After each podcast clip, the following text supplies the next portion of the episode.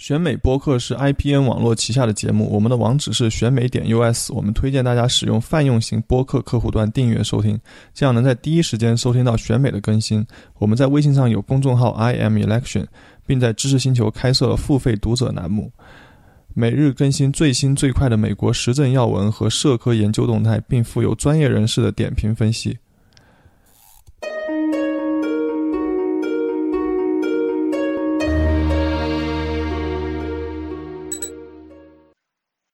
各位听众朋友，欢迎收听我们的选美播客。今天我们和几位嘉宾聊聊假新闻和新时代的媒体行业。先让我们来介绍今天的嘉宾。首先是一位第一次来我们播客的新嘉宾杨云康老师，西雅图华盛顿大学的传播学博士生。大家好，我叫杨云康啊，我现在在西雅图的华盛顿大学读传播学博士。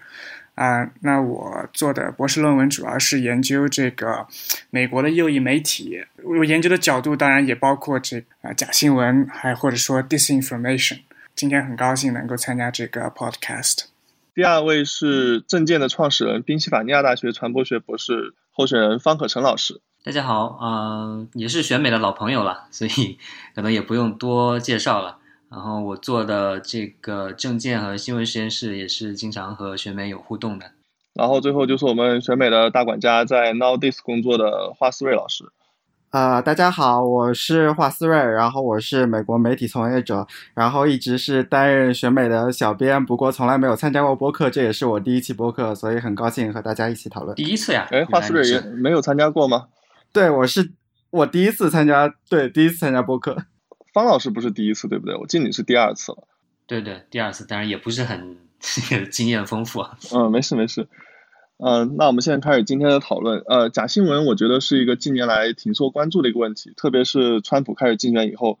这个美国媒体这上是假新闻满天飞。然后我就好很好奇，杨老师你是怎么想到做这方面研究的？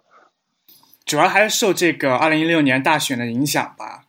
这个大选之后呢，就发现这个假新闻在社交媒体上啊，啊传播的很厉害，兴趣我就转向那里啊。但之前也研研究了一些主流媒体呀，还有党派新闻啊，所以后来包括看到一篇这个比较有影响的一篇研究，是哈佛大学一些学者做的一个报告，一个研究报告。那这个研究报告呢，就啊表明说这个。Hyper-partisan media，超级党派吧，就是比之前的党派新闻还要再 partisan 的这个 media 啊，特别是右翼媒体，在这个啊大选的这个假新闻的传播过程当中，发挥了非常大的影响，所以自然而然我就兴趣就转向这个。那您这一次我看这个在美国政治学年会上这个论文是关于这个披萨门的，能不能向我们介绍一下披萨门这个事情？这个假新闻，好的啊，披萨门是我的一个影子吧，啊，我呃是我博士论文的一个影子。那那这个美国政治学年会我这篇介绍的论文是我博士论文的一个大概的一个理论框架啊，那现在还在呃发展过程当中，所以啊不是特别完善。披萨门这个事儿呢，是可以说二零一六年所有假新闻当中比较突出的一个假新闻吧。包括希拉里·克林顿在很多场合也经常提到这个披萨门。那披萨门是怎么回事呢？披萨门是最早大概在这个一六年七月份的时候，当时这个维基解密啊，WikiLeaks 把这个一部分盗取的 DNC 的电子邮件公开了。当时呢，在一些论坛上面，比如说 4chan 啊。就有一些网友就是开始讨论这个克林顿的一些 sexual activities，然后这个但当时这个没有很多人关注，只是一部分人在讨论。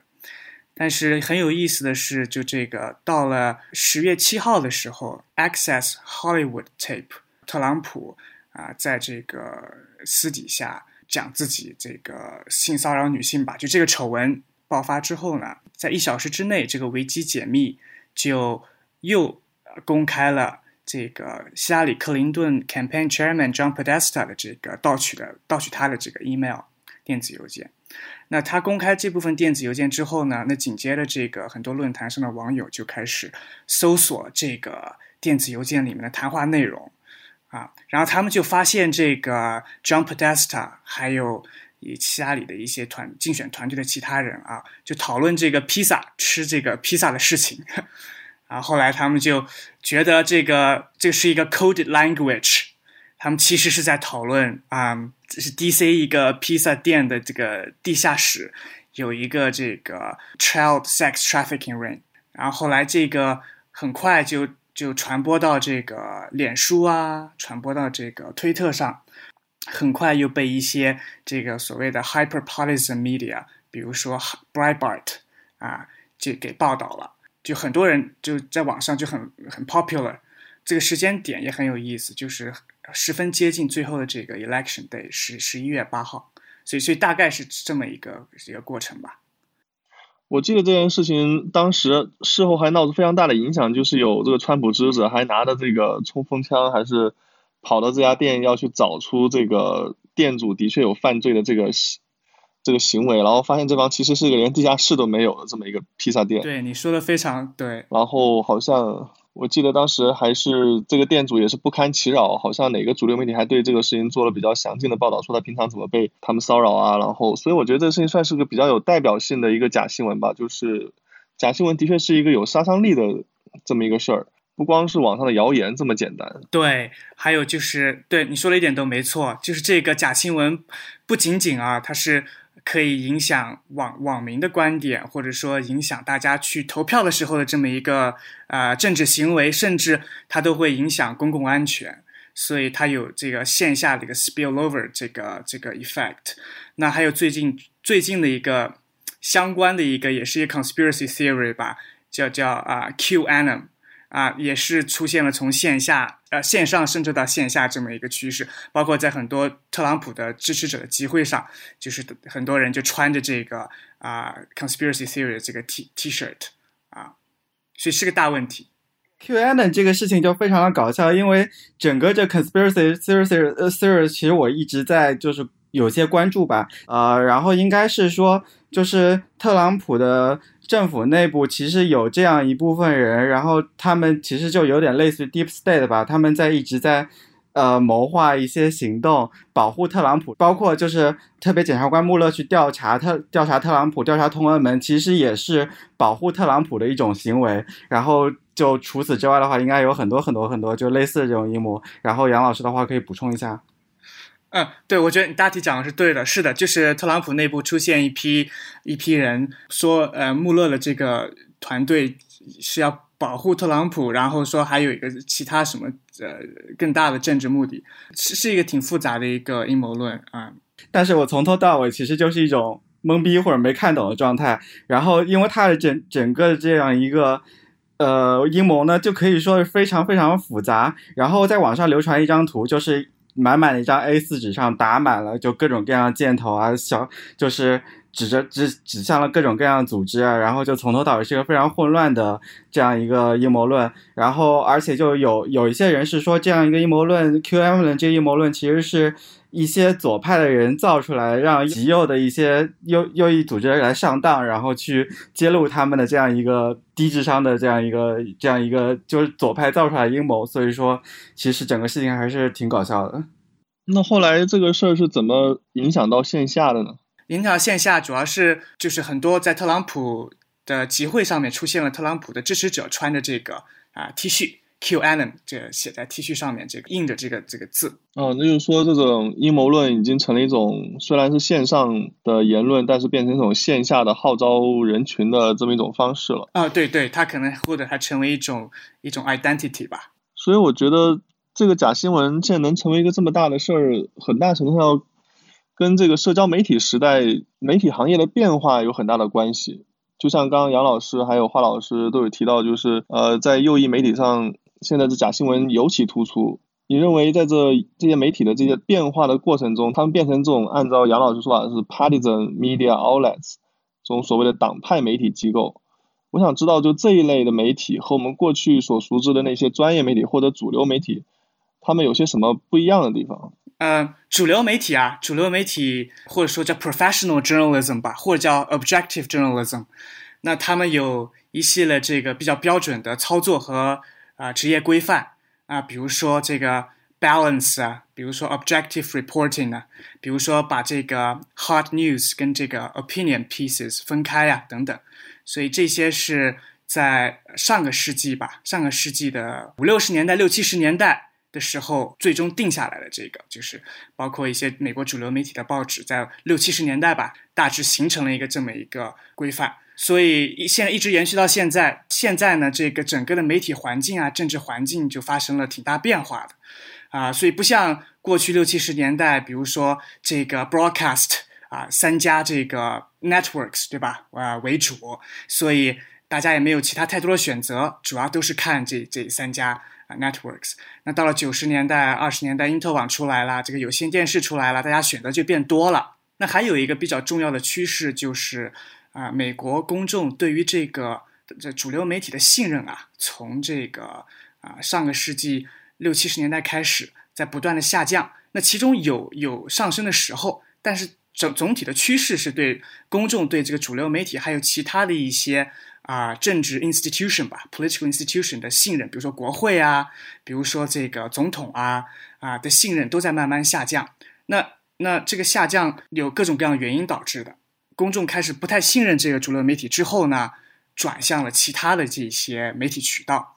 啊，所以包括这个党派新闻，就就党派的媒体吧，partisan media 啊，就就变得更 popular。这个其实它里面有一个 demand 在。就是这个观众他有这么一份需求，他不相信主流媒体了，那所以他需要找寻找另外的这个给他提供信息的这个方式和渠道。对，就是呃，刚才尤老师可能之前会说到了这种党派媒体啊，那实际上在美国历史上，呃，就一百多年前啊，十九世纪的时候是有这个真正意义上的 partisan media，就是说党派媒体它确实这个媒体就是这个党的。那就相当于这个我党的这个人民日报嘛，这个是真的党派媒体，你真的从组织机构上、从经费上来说，你是属于这个党的一部分的。但现在我们今天说的美国这种 partisan media，它实际上不是严格意义上这种党派媒体了，因为这个你说啊，比如说 Fox News，它是跟它是共和党资助的吗？它是共和党的一部分吗？并不是这样子的，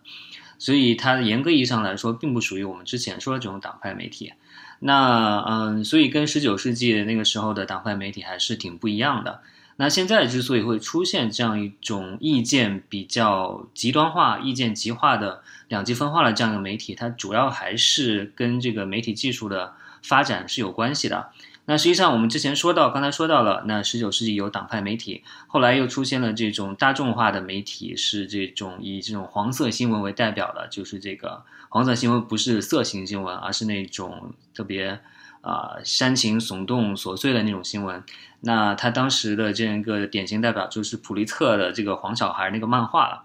那总之就是这些。规新闻规范上很有问题的这些媒体，他后来在啊经过了美国的进步主义时代之后，啊，它逐渐的就形成了规范。就像刚才杨老师说的，不过这个时间可能比杨老师说的它还要更早一点吧，因为有一个很著名的一个啊哈辛森哈辛斯委员会的一个报告，叫《一个自由而负责任的新闻界》。那这个是四十年代时的时候的事情，也就是说，美国的这种啊这种客观报道的这种专业主义的这样一种新闻报道，实际上是。可能四十年代左右就已经形成了，那呃，然后后来电视普及了这个之后啊，美国所有人看的就都是三大电视网的这个电视节目。那在这个电视节目里面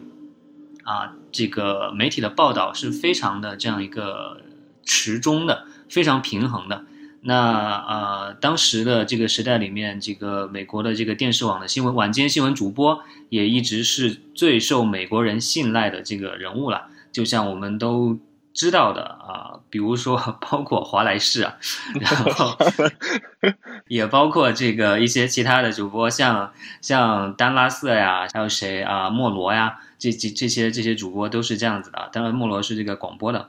后来之所以这种被打破了，这样一种啊平衡、客观、是克制的这样一种报道被打破了，主要是因为这个 cable news 的这个兴起了。就是这种啊有线电视网络的兴起，那使得这个数量变得非常的多，而且 C，而且这个以 CNN 为代表的这种二十四小时这种电视频道兴起之后，大家想一想，如果二十四小时都要播新闻的话，天下有那么多新闻可以播吗？显然是没有的，那就只能是说以大量的这种观点性的内容，以大量的这种啊操作起来没有完全这个。做到这种全熟的这种状态，这个新闻播出来，所以就产生了这样一种新时代的党派新闻的这样一种情况。因为一个是很多了，很多了之后，你当然需要以你打打自己的一某一个类别的观众嘛，我就打左派的或者就打右派的观众。那后来当然下面一个出来的就是互联网、社交媒体这些，当然。和之前的这个有线电视网络是一样的，它同样是给大家带来了更多的选择，然后更多的选择，大家就面临就各自面向更小的市场，那这个时候啊就会有一种逐渐的走向两极分化的这样一种情况。但是不管怎么样，我们也很难说，你说 Breitbart 是共和党的党媒吗？你也很难说，对吧？这个从从这个正式的人员建制上来说，可能并不是这样子的。所以我觉得大概就是这样，回顾一下这一百多年的历史，大概是很粗略的是这么一个情况吧。哦，我这里可以补充一下，就是然后顺带 cue 一下林瑶老师之前写过的一篇文章，是在是讲第六政党体系与当代极端右翼主义。然后他在文章中也提到了一点，是说美国之前在一九四九年的开始呢，就开始执行一种叫公平原则，就是 fairness doctrine，然后是要求广播。广播业呢，在每天抽出一定的时间，然后去报道一些和公共利益相关的一些话题，然后同时呢，在报道的时候需要呈现一些呈现的观点需要相对的平衡，就是说你在。摆出一方面的观点的时候，也要摆出另外一方的观点。然后，但是在里根总统的时候呢，这样一个一九八七年的时候呢，这样一个规定被废除了。所以说，其实废除了之后，然后你就会发现有越来越多的广播啊，然后新闻啊，然后电视啊，然后都开始出现越来越极端的情况。然后像 Rush Limbaugh 就是一个。著名的右派的广播的节目也是那时候兴起的，然后之后到了一九九六年啊，然后就 Fox News 就出来了，然后 MSNBC 就出来了，然后左派跟右派之间就这极端现象就越来越明显了。对啊，我我我补充一下，那个我非常同意刚才这个方老师说的，这个呃，回顾一百年前这个 partisan press 跟现在所谓的这个 partisan media 或者说叫 conservative liberal opinion media 之间的区别。就是说的非常非常好，就是因为一百年前确实是从这个资金啊，还有组织结构啊，这个 partisan press 都是这个 political party 的这么一部分，但是现在就很难这么讲，因为现在这个党派媒体特别多，而且啊，他们的具体的这个意识形态之间也有区别，比如说这个 Weekly Standard 啊，是一个很有名的一个 conservative opinion media。那么他的立场主要是 neo-conservative，啊，但是这个就跟很多的其他的这个右派的媒体还不一样。比如说 Breitbart，很多立场上他是反对这个 neo-conservatism。比如说在这个 trade policy 啊，在这个 immigration 啊，还有 foreign policy 啊，跟这个所谓的 neo-conservative 都是有很大冲突的。呃，所以我这个博士论文其中有个观点就是说，现在这个。党派媒体真的是里面多种多样啊！你就光说右派媒体、右翼媒体里面，就是有很多很多种呃意识形态啊。他们有的时候呢，他们能站在一起，比如说在一六年大选的时候啊，一起啊支持特朗普。当然里面也有这个 Never Trump 的这一部分啊，但是很多就是呃意识形态有区别的这些右派媒体都能够在一起啊。这个比如说他们报道相同的东西啊，相同的 spin 啊。然后来支持特朗普，让他当选。但是当这个政治环境变化了之后呢，他们之间的冲突和分歧也会也会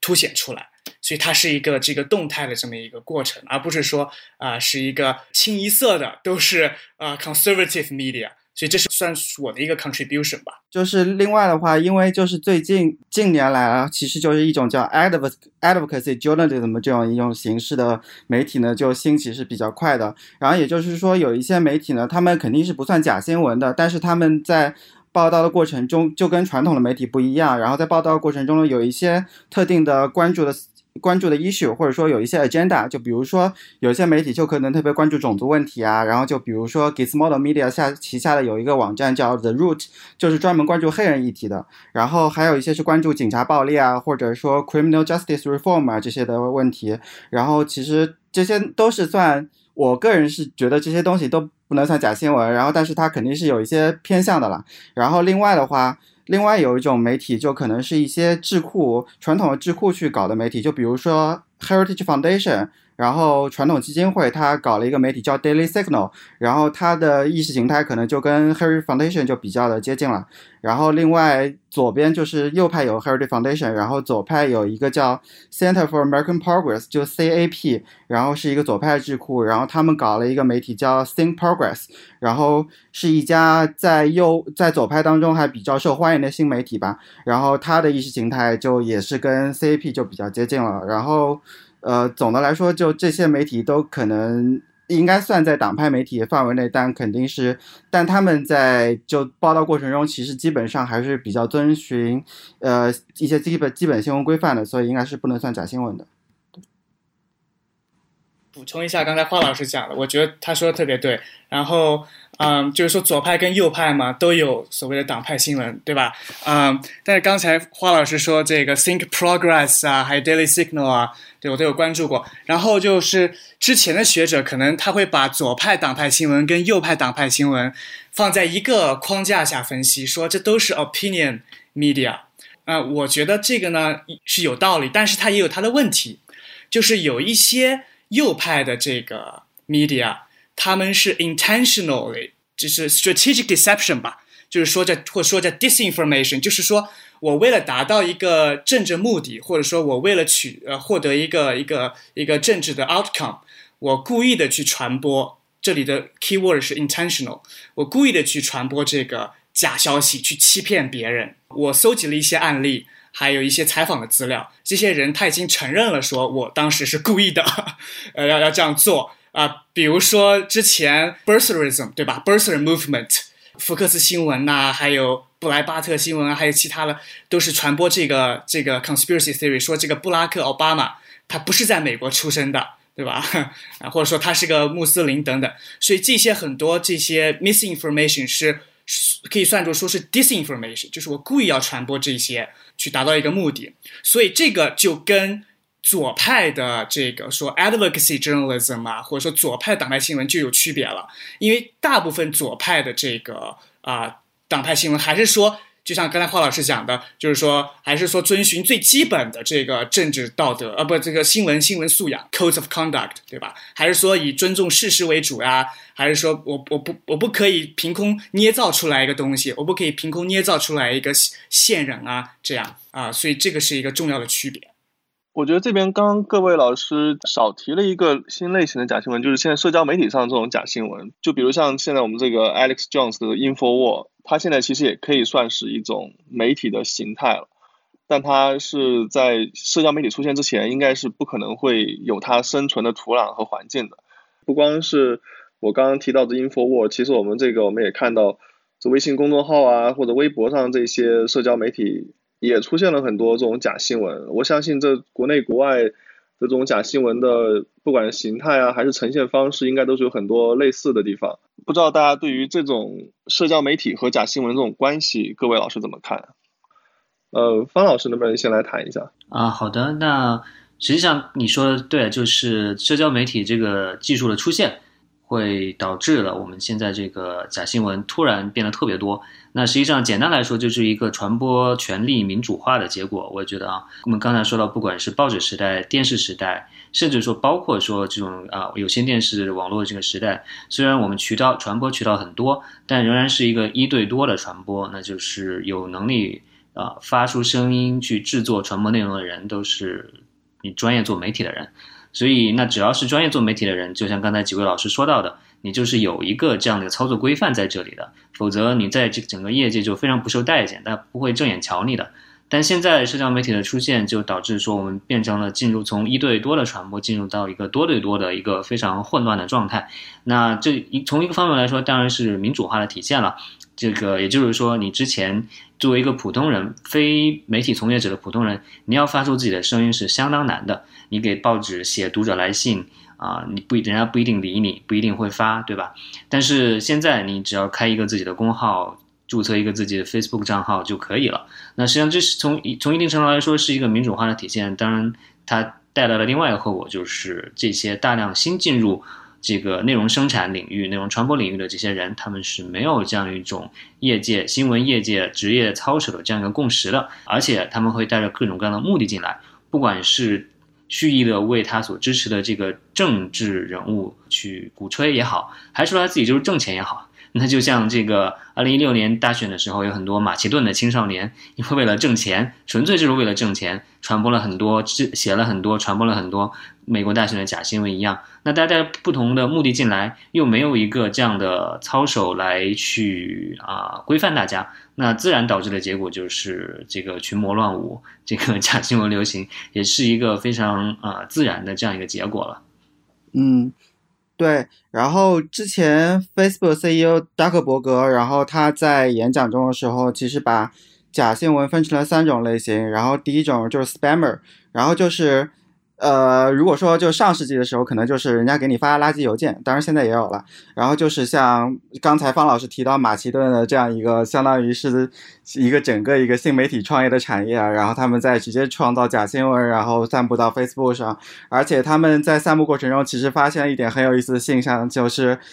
左派不大容易上当，然后右派就很容易上当，所以他们就更喜欢去写一些希拉里的一些假消息啊。然后因为如果写一些川普的假消息，就很容易在评论下面就被人给揭穿，然后。这这一类就 spammer 这一类呢，其实就是 Facebook 啊或者别的平台就可以通过去把它的就把它把比如说把它广告给禁掉啊，然后这些方法让它没有财路，把它财路给断掉，然后这样子就可以把这样一种媒体相对来说给控制起来，哦，就假新闻给控制起来。然后第二种就是有目的性的，然后可能是。国家政府去控制，像俄国、俄罗斯的黑客啊，然后控制的一些僵尸啊、水军啊，然后他们这一类，其实如果通过现在看来的话，Facebook 也可以通过一些机器啊，通机器算法，然后通过一些相通过一些方法，然后来识别出来，然后然后直接把他们封杀掉。然后第三种就是现在是比较困难的，就是真人，然后他们是真的人，可能也是真的美国人，然后他们去分享假新闻。然后就比如说刚才说到的 Alex Jones，然后他和他 Infowars，他们就是去故意去传播一些假消息。然后 Facebook 之前很长的一阵子，其实对他们就是处于一种束手无策，或者说不敢去解决的这样一个阶段吧。然后后来是因为苹果去把 Infowars。呃，把 Infowars 播客给下架了，然后之后就掀起了一波浪潮，然后各大平台都把 Alex Jones 给封掉了。但是就是像 Alex Jones 这样的一些传播阴谋论、传播假新闻的真人，然后在美国其实还是大有人在的，而且平台处理起来的话也相对困难。我觉得就是，嗯，刚才华老讲都是美国的情况，但是我们在中国。特别是提到这个新媒体创业浪潮，这个也能也能想到，在中国同样同样的情况了，就是中国也有很多是依靠着啊进口转卖这个外面呃西方人制造的假新闻来获得了这个大量的流量和这个投资的这样一个创业的人了。对，我还想回到刚刚社交媒体这个事情，就是刚华老师也提到了，就是 Face Facebook 在处理这三种不同类型的假新闻。采取了不同的策略，然后就是这两年比较让大家关注的事情，就是平台，特别是社交媒体平台，对于假新闻的传播以及假新闻所造成的后果，它应该负什么样的责任？我相信这也是方老师比较关注的一个。对，是的，就是关于这种平台的责任，也是不光是我关注了，这个我感觉就是在美国、欧洲这种呃传播学，甚至包括公共政策的呃技术方面的这种研究的人，他们都非常关注的一个话题了，就是。平台在中间到底是什么样的责任？那我觉得以我的个人的观点以及我的观察来看的话，就是大家逐渐的说接受了共识，就是说平台在中间必定是有责任的。因为大家知道，在美国通常意义上，大家都是会比较强调平台的自由的嘛，发的人有这个言论的自由，然后这个平台本身呢也不要干预太多，有这种自由放任的这种倾向在里面。美国人，但是是随着二零一六年大选。随着这个剑桥分析这个丑闻，这些一系列的丑闻之后，呃，我想这个就算在美国这样一个倾向于自由放任传统的这样的地方，大家的这种啊舆论的这种意见也发生了非常大的变化。那就是认为，那 Facebook 在中间必须来起到一个去净化环境的这样的责任，不是说你提供了一个平台，大家来干什么事儿都跟你没有关系了啊。这里面我觉得中间一个特别重要的一个逻辑就是，你凭借着大家发了这么多内容，获得这么多流量，你获得了巨大的收入，经济上的收入，你成了别人难以匹敌的这种互联网巨头，你个人也成为了呃排名靠前的富豪，所以你从中获得了大量巨大的经济收益。但另一方面，你又能看到，就是以这个大选，以这个剑桥分析这个事件为例，能看出来它确实给社会造成了很多的这种负外部性的影响。也就是说，你平台是在那儿运行，你是可以，你如果不去管它的话，那你实际上就好像一个机厂企业你在排污一样，你不能说这个排了污水就跟我没有关系了。所以，呃，我想就是我的观察就是大家逐渐的啊接受了这样的共识，就是你平台不能说我就是平台，我就跟着没有关系，你就必须对你这个平台上面的内容是需要负责的。当然，这个负责要负责到什么样的程度？你需要用什么样具体的方式去负责？你究竟呃，在一些具体的话话题上面，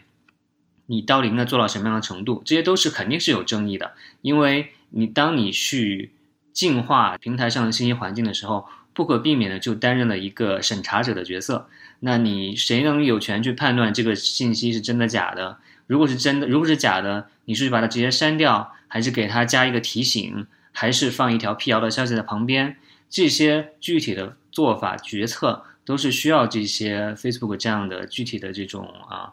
私人的公司去决定的，它不是一个呃这种公立的机构，没有人大家没有办法去影响这个投票啊，像通过正常的政治这样途径去影响它，所以大家只能说靠着这样一种舆论监督的力量，然后来啊监督它把这些事情做好吧。但是这个事情。非组委做了很多事情了，这两年来，就是但是大家在中间的这种各种争议也很大，只能说大家是在不断的摸索探索中去渐渐的寻找一个对各方都比较好的这样一个解决方法吧。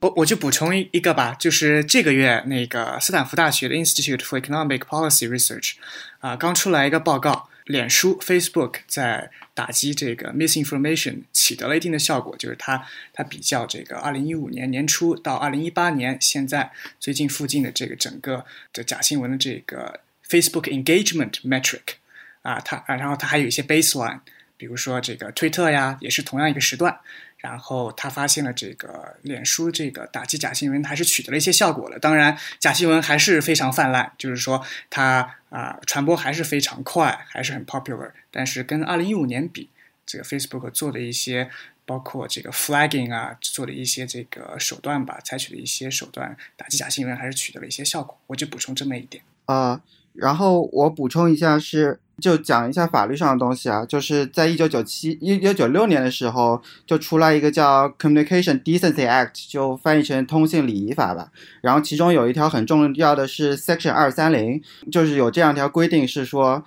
呃，互联网的服务商呢不需要对用户的行为和内容负责。然后这个法律呢，其实是被互联网的一些就是。拥就拥戴互联网的一些人士呢，就非常的珍视的，然后认为这个是互联网上言论自由的最重要的一个法律。然后这条法律呢，也保证了，就是从法律上来讲呢，就是保证了平台是不需要对用户这些行为去负责的。但是其实最近就对于这样一这样一个 Section 二三零呢，就有很多争议，包括民主党的参议员 Mark Warner 他提出了一些监管。呃，监管社交媒体、监管网络巨头的这样一个方案吧，然后其中也提到对这样一对 Section 二三零做一些修改，然后也就是说减少就是这些平台、互联网平台呃拥有的豁免权，然后让他们在呃他们平台上传播的一些内容呢，就对就互联网平台要对他平台上传播一些内容负起责任。呃，另外一个呢是，我觉得就是从情理上来讲呢，就是这样也是说得通的。也就是说，互联网平台应该是对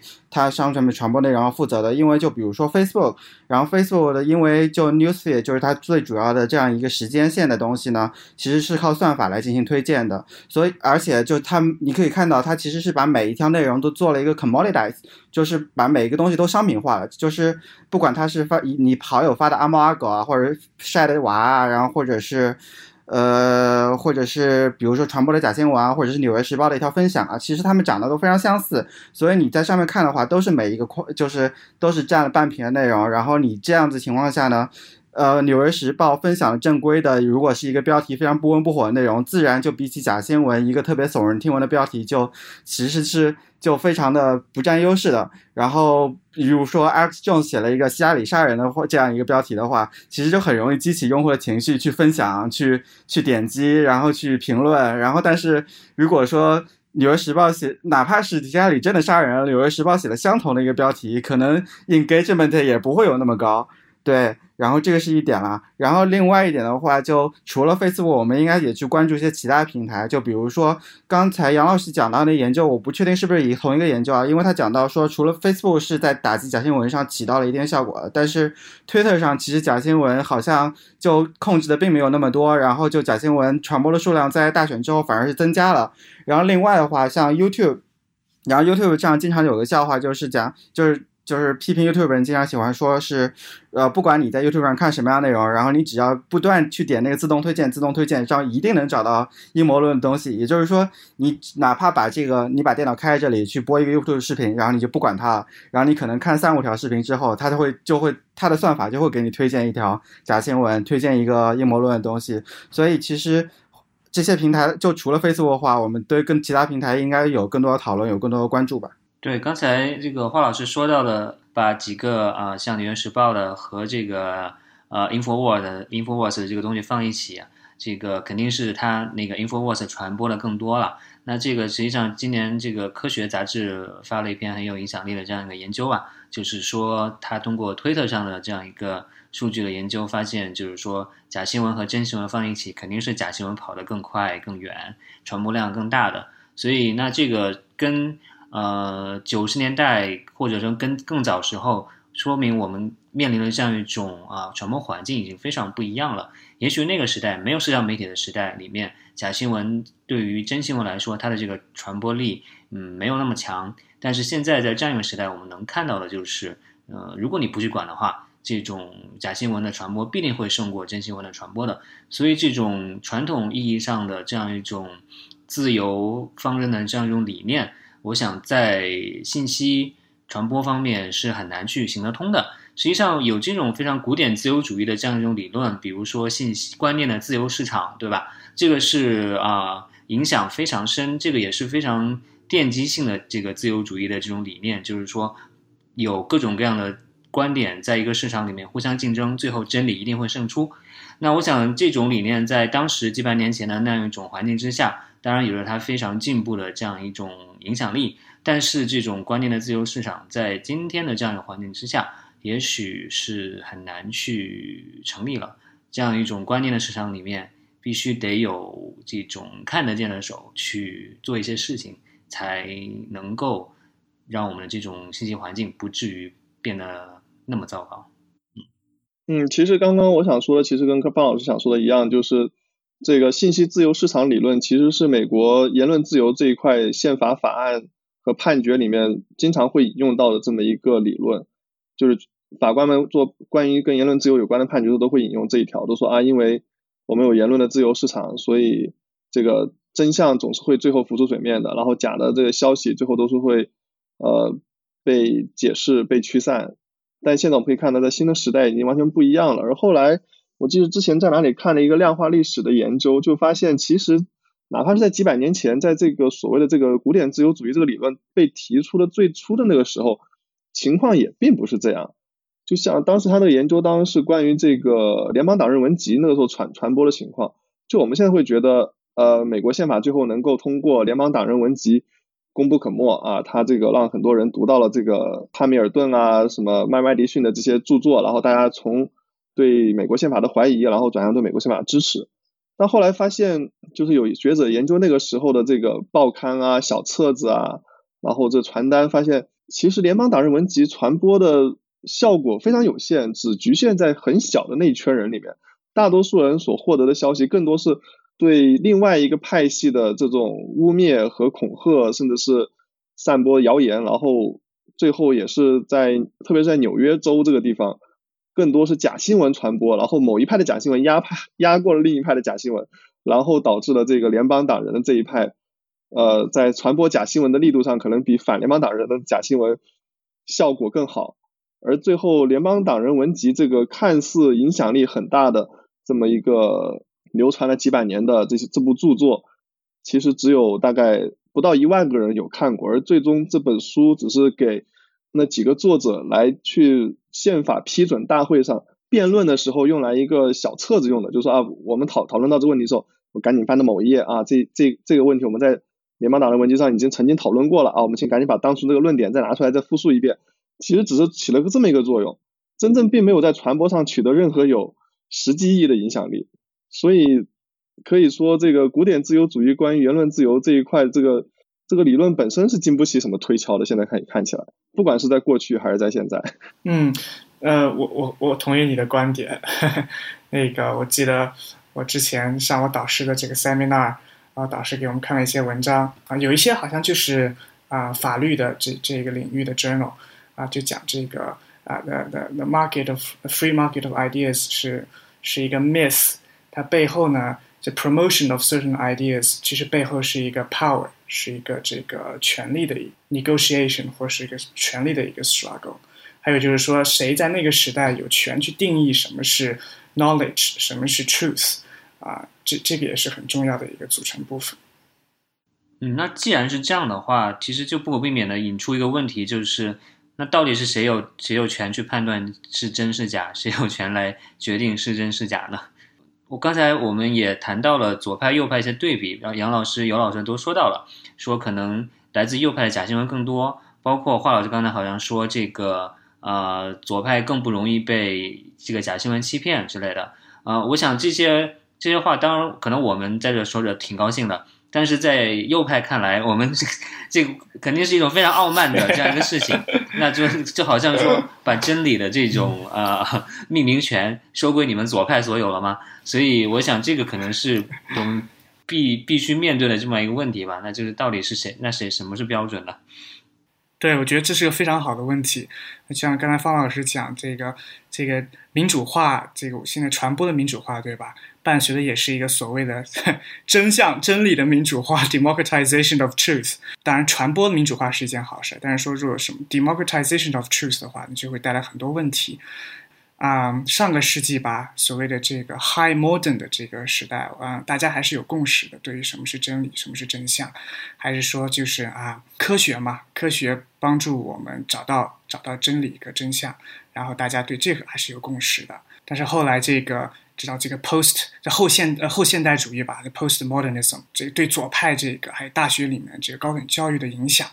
就当时八十年代九十年半九十年代吧，在学界啊，就好多学科都出现了这个啊 postmodernism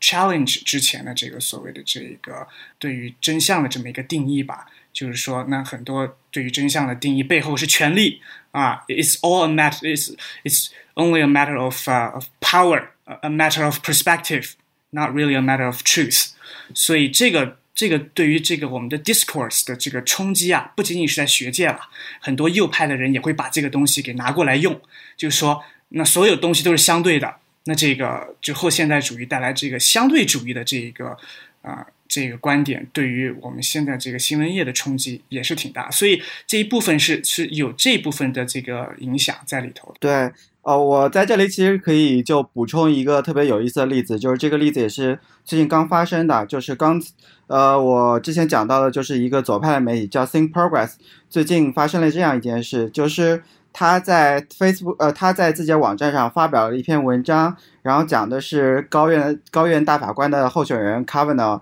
然后他在听证会上说他要废除 Roe v. Wade，然后发了这么一篇新闻，然后他其中就说呢，用的是 says。然后呢，这篇新闻被分享到了 Facebook 上，然后，呃，Facebook 的一个 fact check 的合作伙伴就是右派一个右派的媒体 Weekly Standard，然后这时候就。行使了他 fact check 的责任，然后把这条新闻标记成一个事实有问题的一个新闻。然后这个这样一个事情出来之后呢，然后 Think Progress 啊，包括其他一些左派的人士呢，就引起了就引起了非常大的愤怒啊！就他们觉得，就天哪，这怎么是假新闻呢？这个不是假新闻，而且 Think Progress 还写了另另外一篇长文，然后解释说为什么这样一个新闻不算假新闻。第一是就是 Kavanaugh 本身的确表达了这样一个意愿，然后第二是说他们去查了 Wax 呃就查了韦氏词典啊，就 says 这个词呢，其中有一个意思呢，就是暗示，就是 indicate 或者 implicate 的意思。呃，就是意思是说我这个新闻就标题也不是假的，内容也不是假的，你凭什么把我判断成假的？然后，但是呢，就你如如果去想，就为什么他要他一定要用 says 这样一个有争议的词汇，而不是用暗示啊，用别的这些词汇呢？就是因为，嗯，你如果发在 Facebook 上要引起一些观众的情绪呢，就必须用是 says 而不是用 implicates，其实也是一个传播机制的问题了。然后另外一个也是 Facebook，其实在它的这个 fact check 的整个这设计的这个流程中是有问题的，因为当 Think Progress 发现自己的文章然后被标记成了假新闻之后，他去找 Facebook，然后 Facebook 说我们不处理这个事情，然后你要去找 fact checker 本人去核实、去核实、去沟通，然后他他们就找到了 Weekly Standard 去核实沟通，然后 Weekly Standard 就摆出一种非常傲慢形式，说你们把你的你们把你们的内容先改过来，先做一个 correction，然后我再跟你们沟通，然后所以这个事情就越闹越大，然后也像刚才两位老师讲的一样，就这个真相到底是什么样，然后其实是有很很大的一个灰色空间的，而不是说非黑即白的。嗯，对，我觉得可以补充一下，就是刚才这个例子其实讲显示的就是 Facebook 做的一件事情嘛。Facebook 刚才说做了很多事情，打击假新闻这样子的，其中一个事情就是跟全世界大概十七个国家的这样一个做事有事实核查这个部分工作的这个媒体合作，然后一旦是用户举报量很大的这个呃新闻，他们就呃 Facebook 就发给这些呃媒体，让他们去做事实核查。在这个里面，Facebook 实际上它是很巧妙的把自己身上的责任给推掉了。就像刚才这个华老师举的例子里面，当别人去找他的时候，Face Facebook 可以说这个不是我们判的，你们去找那个人好了。他实际上把自己的成本也外包出去了，把自己的这个责任也外包出去了。这是一个很对于公司来说是个挺聪明的做法吧。但是对于真的如何更好的解决这个问题来说，也许。不是那么理想的这样一个，就像这样的案子，那它确实就是啊，争议会很多了。我想补充一点，就是现在这个审查这个新闻的权利，其实集中在了这些平台之上，而这平台它本身是一个盈利性机构，是否真的信得过这种盈利机构来帮我们去处理这种公共问题？这我觉得也是个比较值得关注的点。对，是的，而且对，而且这个不光是美国了，实际上中国也是一样的。我们中国被审查之后，总觉得是这个这个我党政府在审查，实际上很多就是 平台自己在审查的，而且中间会有很诞生很多灰色的利益链条在里面，所以确实是一个这种啊商业公司的这样一种性质的互联网平台，在公共生活中发挥着越来越重要的作用，但是又没有这样一种通常意义上我们去啊。监督公共机构的这样一种渠道，所以这个确实是一个很大的治理方面的问题啊。而且一个比较诡异的事情就是，我们刚刚讲到很多这个，不管是真相的民主化也好，还是这个发言权的民主化也好，互联网和这社交媒体是应该让更多的人有机会去发言，但最后这权利反而越来越集中到那么几个最后存活下来的社交媒体大大平台上，Facebook 啊、Twitter 啊、微信啊、微博啊之类的。就感觉就像我们之前所说，这个区块链好像是什么去中心化，可是你为了让区块链这上面产品能够交易起来，最后还是要得成立那种集中化的那种交易所。就感觉这个最后发展总是和最初的构想背道而驰。不知道几位老师怎么看这个现象？对，我觉得也不也不能说完全是背道而驰吧，就是它确实也带来了一些。你刚才说的是集中在几个平台的，但这个平台上也可以发生啊，对吧？包括选美这样的平台也能发生，对吧？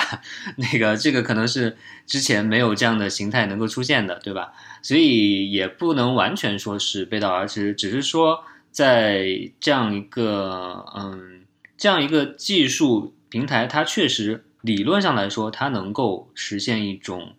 去中心的非常乌托邦的，所有人都能发生的。但是一个平台它不可能脱离一个社会存在的，所以它往往。会复制这个社会里面寄存的权力结构，那会让这个本身就已经是有权利的人在上面获得更大的权利，那或者是那些善于利用这个平台一些特殊的技术特性的这样一些人，能够在上面获得更大的权利。所以实际上，嗯，这些乌托邦之所以是乌托邦，那就是因为它好像把这样一种互联网、社交媒体这样一些具体的技术脱离了整个社会的背景。那这样去考虑的话，那当然是不可能去实现的了。这是我的一些想法，不知道两位怎么看？嗯，对我我我同意这个嗯方老师的观点。对于集中化的话，那国家在这个政策上规规范上也是可以有所作为的，去去比如说限制这个垄断呀，这个媒体行业这这方面，国家也是可以通过制定政策来来促进这个民主化吧，或者说这个抑制这个垄断的趋势。那现在这个垄断的这个趋势还是相当强的，像 Facebook 啊、Google 啊，成为几个全球这个啊新媒体的巨头。这一方面，它是反映了这个。啊，权力结构，社会当中权力结构，但我觉得另外一方面，国家政策上也是可以啊抑制这个趋势的。那怎么去做呢？就是拆分 Facebook 吗？还是怎么着？国有收归国有。收归国有应该不大。监监管上是有很多，监管上是有很多可能啦。只是目前可能就是近期内应该是没有什么太能做的。毕竟左派跟右派，就民主党跟共和党，哪怕在国会上去讨论的时候，也会发现他们两派意见完全不一样。然后前段时间的话，呃，Facebook CEO 呃 Sheryl Sandberg 跟呃 Twitter CEO。呃，Jack Dorsey 两个人也是去国会做听证会了嘛。然后上午听证会呢，就相对来说比较正常，因为是参议院的，然后大家其实都准备的挺好的。然后到了下午，Jack Dorsey 一个人去参加呃众议院听证会的时候，就会发现，因为主要是就很多问题都是共和党人在问嘛，就会发现他们的问题其实并不是说在啊假新闻啊，然后或者是什么用户隐私啊，然后他们更主要关注的问题其实就是，呃，就是。就是你们这些平台对我们保守派到底有没有偏见？到底为什么要封杀我们？到底为什么对我们搞一些奇奇怪怪措施，限制我们的发言，侵犯我们的言论自由？然后就是两派其实还是没有太多共识吧。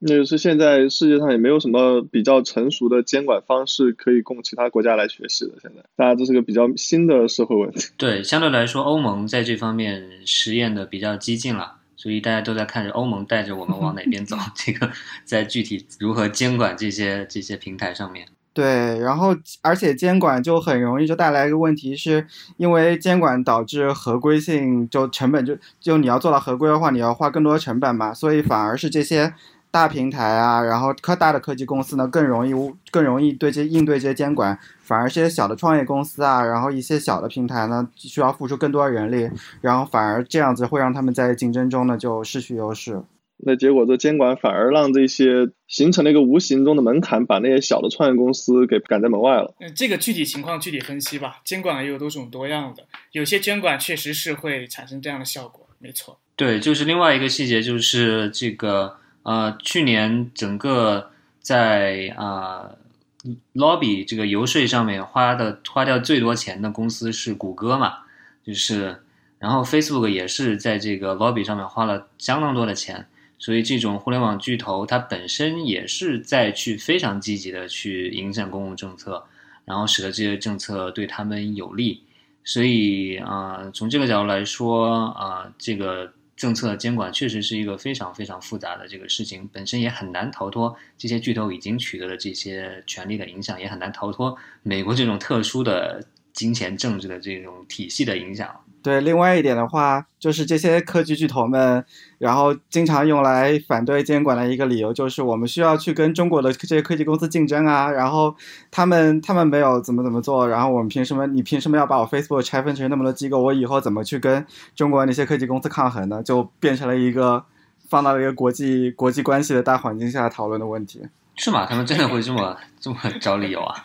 扎布尔是在采访中，就是在 Recall 的一个采访中提到，就是说我们不能对我们不能不能有太多的监管，要不然我们没法跟中国科技公司竞争。我记得他第一次在国会听证会上，他也提到这么说，他是说就是我们在中国的竞争对手就没有这么多相关的监管，怎么怎么怎么样，而他们的问题未必比我们少，好像大概这个意思。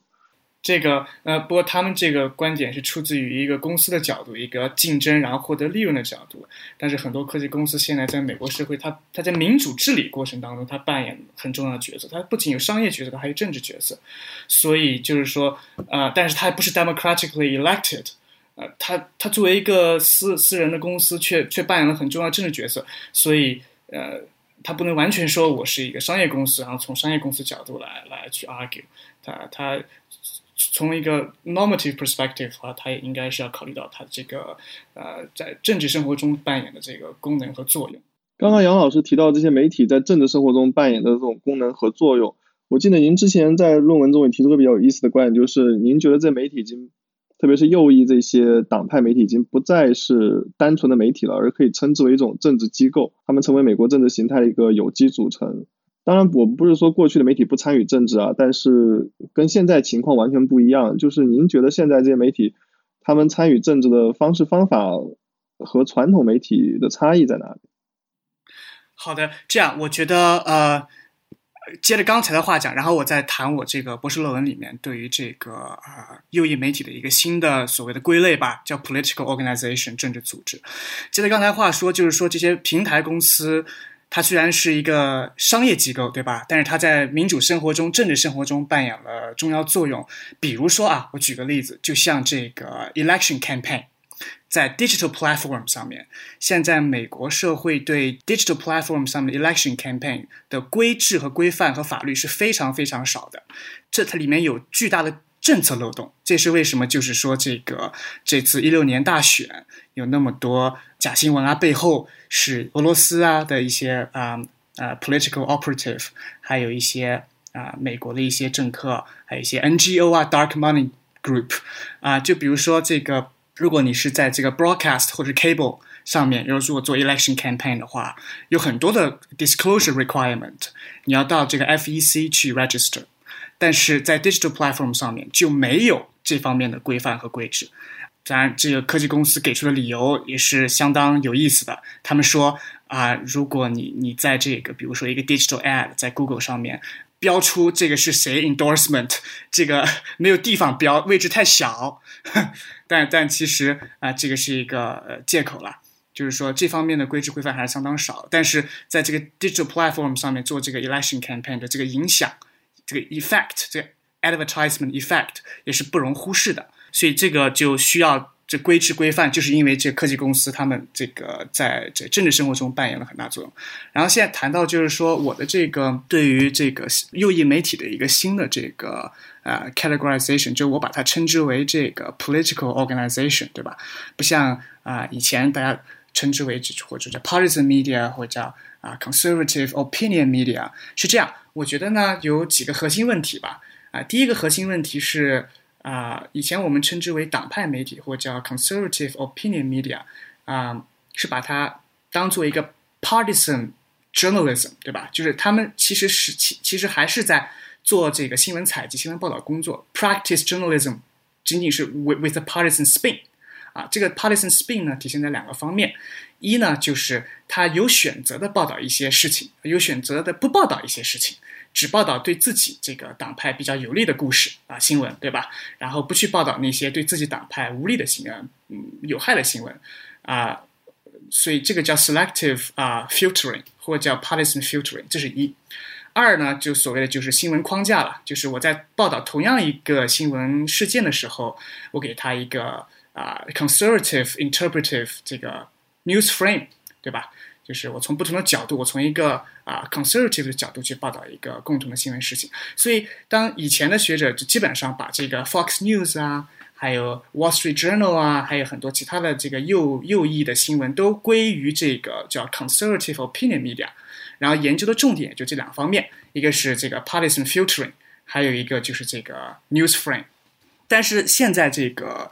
右翼媒体在美国发展的相当快了，就不仅仅是这个 Rush Limbaugh 啊，不仅仅是 Wall Street Journal 啊，不仅仅是 Fox News 了，还有 Daily Caller 啊，Breitbart 呀，啊 The Gateway Pundit 呀，就是很多很多了。那就是有些新的进展吧，就比如说。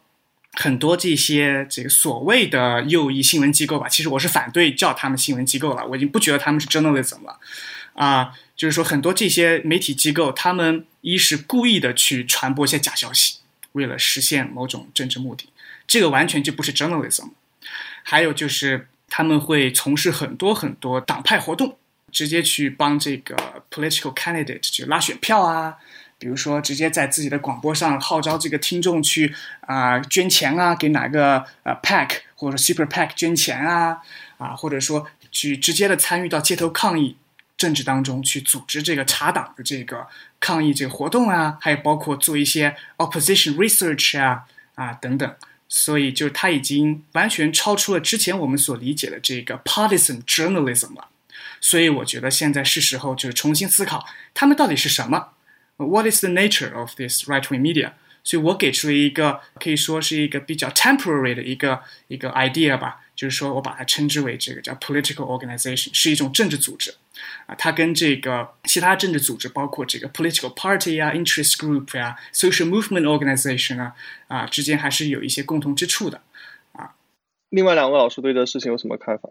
呃，这样吧，我说一点吧，然后可能就扯得稍微有点远，然后就是呃，说到 Fox News 啊，然后它的确就有很多新闻，其实是就不能算新闻啦，就是很多的节目，然后是极端的 partisan，然后极端的有有偏见的，然后。呃，就比如说，特别是它就收视率比较高的节目啊，就早间的 Fox and Friends，然后这个是 Trump 每天必看的节目了，然后就上达天听的一个节目了，然后其他的就是晚间那些节目，就 Laura Ingram 啊，然后 Tucker Carlson 啊，然后 Sean Hannity 啊，这几个节目其实都是那种类似于政论类的政论类的节目吧，然后这些节目其实，在不特别是凶黑体然后在在在节目中就很很容易就会传播一些假新闻啊，然后或者是阴谋论啊，然后除了这些的话，其实 Fox News 在收视率比较低的时候，就比如说它下午这期间，它的新闻相对来说就会比较正常一点。他们他们有一个主持人，然后也是 Fox News 的 Breaking News Director，然后叫 Chef Smith，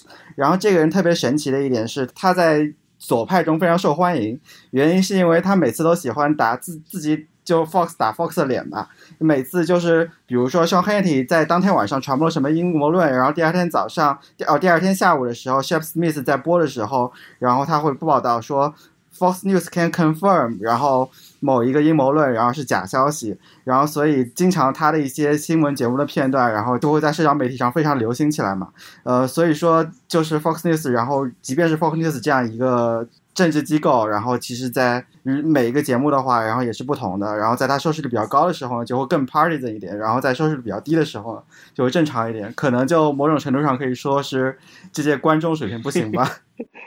对，我觉得这个就说明这些关于我们对于假新闻的这样一个非常笼统的这样一个说法背后，实际上是有很多复杂的东西存在的啦。呃，包括一个最简单的，就是这个川普不也把假新闻这个 词挂在嘴边嘛？只不过对于他来说，假新闻就是那些不同意他观点的那些媒体，他就给他贴上一个假新闻的这个帽子。所以实际上，在现在学术研究里面，大家都尽量避免使用假新闻这个词了，更多的就是使用这个 misinformation 这样的一个更具科学性，也或者说没有被川普污染的词吧。那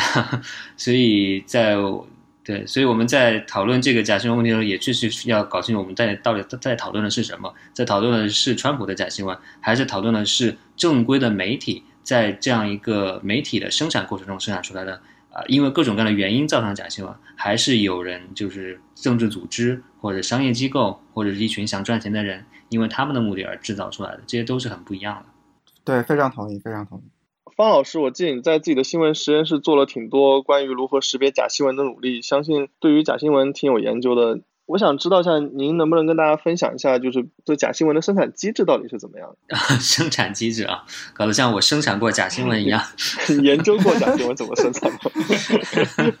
采访过，采访过。呃，我其实，对，其实这个不是太了解吧，就是生产机制的话，但是就像我刚才说的，我们主要是。呃，理解它背后的动机吧，我觉得这个是最重要的。那实际上理理解这些动机之后，我们再去判断啊，就是我可能更多是从这个怎么判断这个角度来说的。那呃，以我的看法，以及我之前看过一些研究的看法吧，就是如何识别假新闻，这个最重要的确实就是来啊看是谁生产的。那因为你说我要判断一个。关于比如说转基因的、气候变化的，然后又是什么这个某个地方选举的，这个话题太多样了。我们要自己一个一个的去判断的话，基本上是不可能做到的。我们不可能一个人这么全能，我可以去具体的看一篇文章，从中里面来分析它的逻辑漏洞，来找出它的这个信息不对的地方。这对我们来说太难了。所以更最简单的一个方式，实际上就是看是谁出的。那这个谁出的？呃，就是你是看它是一个，比如说是《纽约时报》出的，还是 Fox 出的，还是 Breitbart 出的，还是一个根本就没听说过的这样一个马其顿青少年建的一个 Facebook 页面出的。那这个是一个最简单的去判断它的这样一个真伪的一个方法。当然，它肯定不可能做到百分之百的准确，但是它基本上是一个非常有效率的一个方法。所以这也是我在这个我的公号新闻实验室上也是提倡了一个方法。所以我在新闻实验室上也做了一个小程序，叫“西方媒体查一查”的这样一个小程序，也是简单的、非常简单的遵循这样一个规则吧。那就是基本上某些媒体出品的，它的这些内容是可信的，当然它可能有倾向性，但是在事实上来说，这可信度很高。但是对于另外一些来说，它的这个不管它的倾向是左是右，还是没有什么倾向也好，它的这样一个因为没有这样一套。啊，新闻操作规范，所以它的可信度就是较低的。所以如果说到生产的话，那我想假新闻的生产，那就是缺乏这样一种跟新闻生产是相对应的嘛，跟真新闻生产相对应的，它就是缺乏这样一种具体的这样一个规则。比如说平衡报道，比如说一定要采访几个方面的人，重要的信息需要交叉印证啊，然后一个信息需要找到它最初的信源，而不是听二手的消息，这样等等等等，这样一些啊基本的操作，要不是故意的不去做。要不是确实能力有限，不知道有这些东西。总之，那我觉得这就是啊一个对于一个普通消费者来说去判断的一个最有效率的这样一个方法吧。对，因为就是的确，像作为普通消费者的话，你在这消费过程中的话，你如果却完全是依赖平台啊，或者是依赖一些辟谣者啊，然后一些辟谣的平台啊，然后其实是没有办法去完全辨别所有假新闻。所以说，其实更重要一点是去提高自己的媒介素养，就 media literacy 需要提高。然后其中很重要一点就是去订阅方老师的微信公众号和他的 newsletter。对，中间还能找到花老师的作品。互吹模式开始。那我们今天关于这个假新闻，基本上就这些要讨论的吧？你们还有什么要补充的、要说的吗？可能有一个就是之后的假新闻会怎么说呢？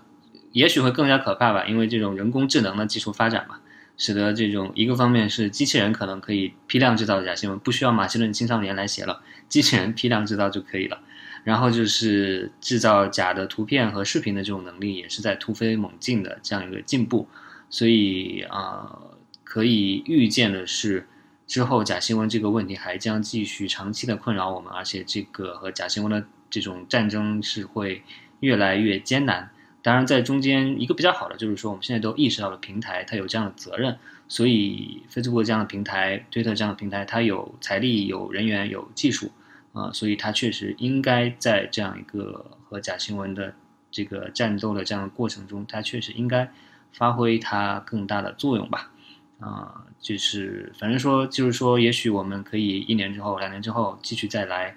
聊这个话题的播客，仍然会有非常多新的话题出现的，肯定会是这样。对对对，让我想起前两天那个王中元老师在这个上海纽约大学那个讲座上。看到的发的朋友圈那一幕，就是已经可以用讯飞语音合成川普的这个讲话。然后我记得 Dolby 它也有这个新技术，可以把视频里面任何东西给移除，然后加进去。所以以后所见所闻可能都不见得是真的了。对，非常可怕。那我们今天就先谈到这儿吧。看两年以后，我们大家再回头来重新讨论这问题的时候，情况到底是有好转还是还是进一步恶化了？希望像到时候就是像花老师头像的这个狗一样说 “This is fine”。我不知道这个狗是什么狗。呃，这个是这个是网络上非常著名的一个秘密，就是然后是一只狗，然后坐在一个燃烧的一个屋子里面，然后一边喝咖啡一边说 “This is fine”，所以 “It's not fine”。OK，好吧，那还是不要下这个狗这样。好吧，这就是很典型的一个 framing。那我们今天节目就到这儿了。好，谢谢大家。好的，嗯，好，谢谢，好，谢谢，好，好，拜拜，再见，拜拜，拜拜。选美播客是 IPN 网络旗下的节目，我们的网址是选美点 US。我们推荐大家使用泛用型播客客户端订阅收听，这样能在第一时间收听到选美的更新。我们在微信上有公众号 IM Election，并在知识星球开设了付费读者栏目，每日更新最新最快的美国时政要闻和社科研究动态，并附有专业人士的点评分析。欢迎大家同时收听 IPN 网络旗下的其他精彩节目：一天世界、灭茶苦茶。无次元、陛下官、太医来了、硬影像、流行通信、时尚怪物，谢谢。